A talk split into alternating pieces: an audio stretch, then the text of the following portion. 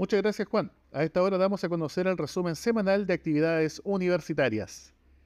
Todo este mes y en particular durante este fin de semana se han realizado diversas actividades con motivo de la celebración del mes y el Día de los Patrimonios. En este sentido, en la Casa Maldini Tordini se realizó la presentación de los paneles del proyecto artístico con foco en la historia regional del pintor Cristian Rivadeneira. Asimismo, en el área norte de la Universidad de Atacama, además se realizaron circuitos para conocer la histórica locomotora La Copiapó y también se abrió por primera vez al público la mina escuela Casimiro Domeico, además de tours guiados en el Museo Mineralógico de la UDA y en el centro de Copiapó. También se realizó esta semana el seminario Historia de la Minería, titulado Mujeres, Minería y Patrimonio en la región de Atacama, organizado por el Plan Estratégico de la Facultad de Ingeniería FIUDA 2030 de la Universidad de Atacama y el Museo Regional Atacama, en el auditorio del Departamento de Minas el pasado miércoles 24 de mayo. También el ciclo de conferencias online, la ecología política del litio, en el contexto del proyecto ANID FOBI, eh, tuvo su presentación el pasado 26 de mayo con la charla Funcionamiento y desafíos de la extracción del litio en depósitos salinos andinos a cargo de la hidrogeóloga Mariana Cerveto.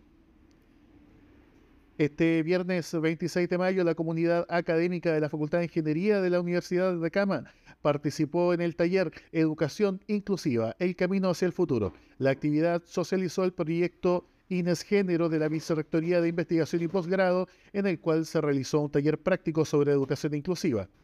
La Dirección de Aseguramiento de la Calidad socializó los criterios y estándares de acreditación para los programas de posgrado. Participaron los coordinadores de posgrado de todas las facultades, así como la vicerrectora de Investigación y Posgrado, el director de posgrado y la directora de Aseguramiento de la Calidad. El equipo de investigadores del programa de ergonomía ocupacional realizó la primera visita a terreno a la faena minera de la Coipa, conociendo las instalaciones de mina y planta para comenzar con el proceso de evaluación ergonómica para priorizar las áreas de estudio, además de probar los equipos de medición. La Gobernación Regional de Atacama dio a conocer su cuenta pública anual. La actividad fue transmitida en directo a través de UDA Televisión. La Oficina de Género de la Universidad de Atacama participó en un encuentro nacional de la Comisión de Igualdad de Género del CRUCH, denominado Redes para la Implementación del Enfoque de Género en el Currículum de la Educación Superior. El encuentro se llevó a cabo en la Universidad de Magallanes, Punta Arenas.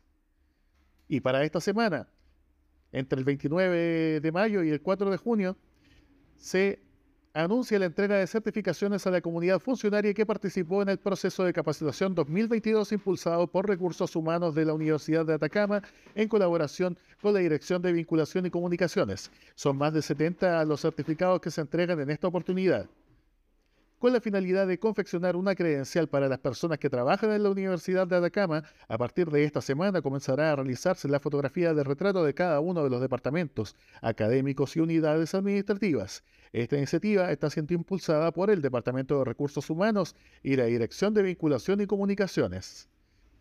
Es lo que podemos informar hasta este momento desde la Universidad de Atacama. Adelante, estudios.